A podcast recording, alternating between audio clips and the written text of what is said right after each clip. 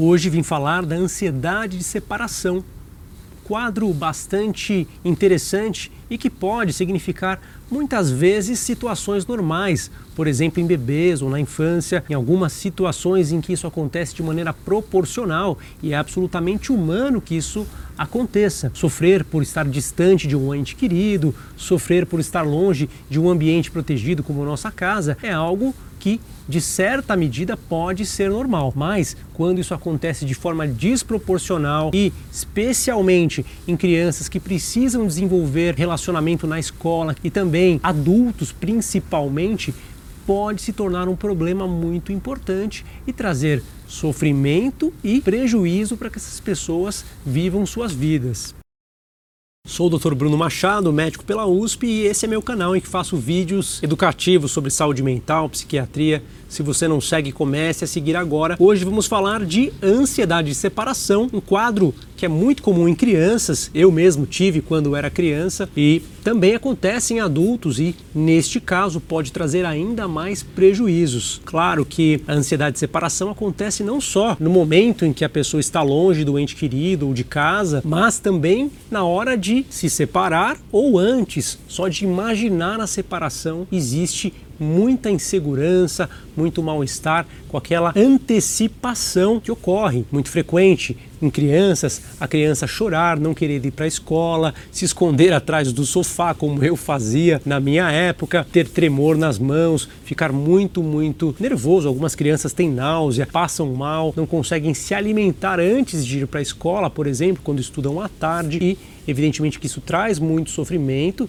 e requer, evidentemente, um preparo muito importante por parte da escola em acolher bem a criança, muitas vezes com a mãe permitindo aclimatar o processo, isso muito bem trabalhado pelas professoras e professores. No entanto, em alguns casos, vemos algumas situações um pouco mais sérias. Essa ansiedade na infância pode se tornar um transtorno mental no futuro, ansiedade generalizada, síndrome do pânico ou até mesmo uma personalidade dependente, pessoas que fazem relações simbióticas muito, muito grudadas com outras pessoas da família e que não conseguem muitas vezes tomar decisões e fazer aquilo que tem que ser feito. Isso impede, evidentemente, de conhecer outras pessoas, de ter relacionamento. Enfim, é uma ansiedade que pode ser bastante negativa neste sentido. Evidente que quem tem transtorno de ansiedade de separação tem mais frequentemente neuroticismo, que é um traço de personalidade, assim como acontece na ansiedade generalizada.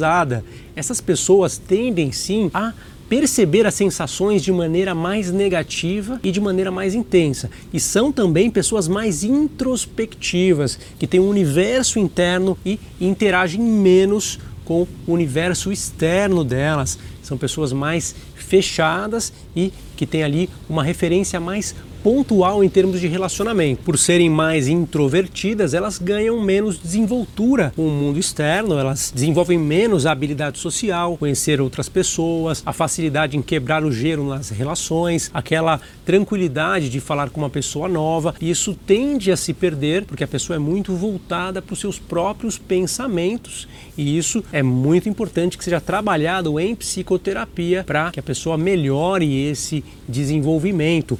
Mas, evidentemente que não para por aí. Existe um fator genético, muitas vezes mães que têm crianças com ansiedade generalizada têm crises de pânico ou transtorno de ansiedade e também, claro, pelo próprio ambiente de casa ser mais voltado à preocupação com doenças, essas crianças tendem a ficar mais ansiosas. Também em crianças que tenham doenças na infância, por exemplo, bronquite, crianças com problemas de pele, que tenham mais doenças e que requeram mais cuidado, tendem a ter mais frequentemente ansiedade de separação e isso também merece um cuidado psicológico especializado. O tratamento principal para ansiedade de separação é psicoterapia. Remédios só são usados em comorbidades, mas evidentemente que o terapeuta faz uma análise comportamental e discute com o paciente quais são os aspectos que são irracionais, que são disfuncionais e, evidentemente, que busca extinguir os comportamentos que são negativos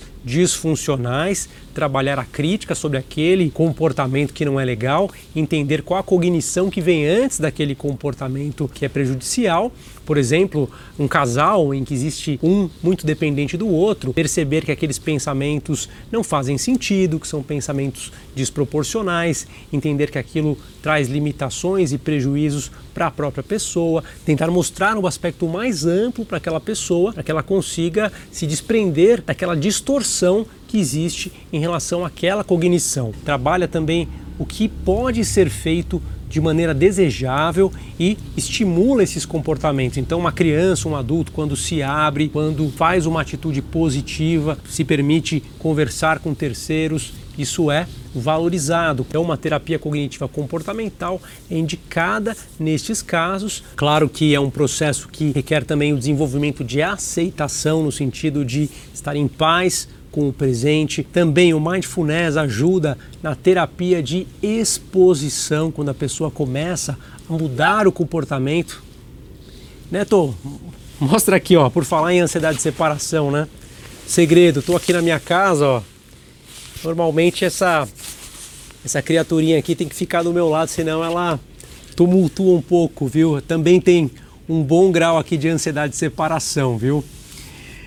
Então, retomando agora, depois dessa interrupção, a grande dica que eu dou é usar o mindfulness como uma ferramenta para tornar mais suave a exposição e a extinção dos comportamentos indesejados. Claro que é um processo que muitas vezes requer um trabalho terapêutico importante e o seu terapeuta pode ser muito relevante, mas sempre recomendamos que você use o aplicativo WeMind, que é o meu aplicativo, o meu trabalho com terapia cognitiva baseada em mindfulness. Também trabalhamos ali a terapia de aceitação, que permite assimilar os aspectos ao redor de maneira mais suave. Muitas vezes a terapia de exposição por si só pode ser muito dura, pode ser muito árdua e humanizar, dar um pouco mais de doçura, de leveza para aquele momento em que a gente vai ter que fazer a separação pode ajudar bastante neste processo. Vou ficando por aqui. Se você gosta do meu conteúdo, não deixe de seguir o canal, curte, compartilhe claro, deixa aqui sua pergunta, sua sugestão para temas futuros. Tchau, tchau!